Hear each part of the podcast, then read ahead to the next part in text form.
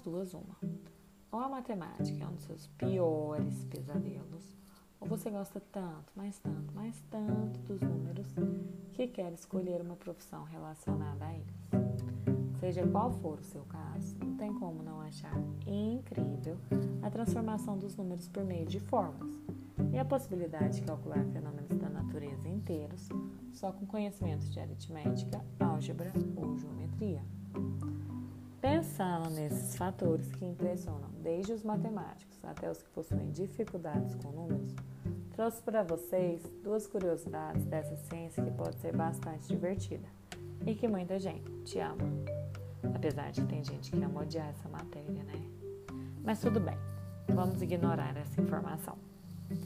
Gente, quantas vezes vocês já se perguntaram da onde foi que surgiu essa ideia? Como foi que eles descobriram isso, o que que essa pessoa estava pensando na hora que ela criou essa fórmula. Eu mesma já fiz essa pergunta dezenas de vezes. E por isso eu trouxe para vocês essa historinha aqui. Presta atenção. Um belo dia, uma professora primária que precisava manter seus alunos ocupados, pediu que eles somassem todos os números de 1 a 100. Na cabeça dela, eles iam demorar um bom tempo fazendo isso. Mas, para sua surpresa, em pouco tempo um aluno deu a resposta correta: 5.050. Esse aluno tinha uns 7, 8 anos e chamava-se Gauss. Uma pergunta: como foi que ele fez a conta tão rápido? Você sabe? Preocupa não que eu te conto. Gauss observou que se somasse o primeiro número com o último, 1 mais 100, ele obtinha 101. Se somasse o segundo com o penúltimo, 2 mais 99, também obtinha 101.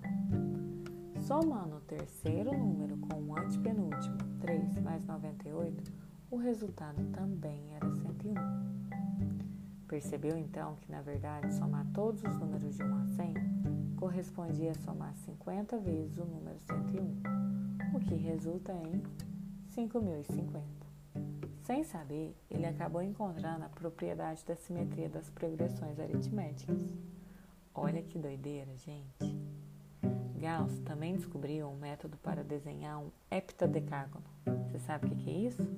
É um polígono de 17 lados e ele fez isso apenas com uma régua e um compasso. Esse era um desafio que tinha intrigado os pesquisadores durante mais de dois mil anos, até ele ter conseguido solucionar. Essas foram apenas duas das várias descobertas que ele fez, deixando-o conhecido como príncipe da matemática. E aí, gostaram dessa historinha?